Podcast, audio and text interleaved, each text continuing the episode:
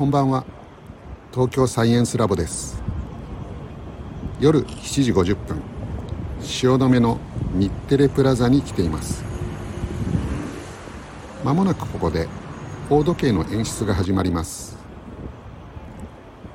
この大時計はスタジオジブリの宮崎駿さんがデザインし6年の歳月をかけて完成された作品です。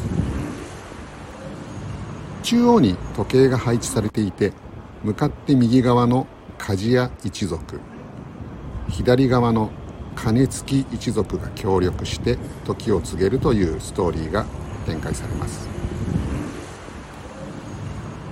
コメント欄のリンクから今日の様子は YouTube でもご覧になれます。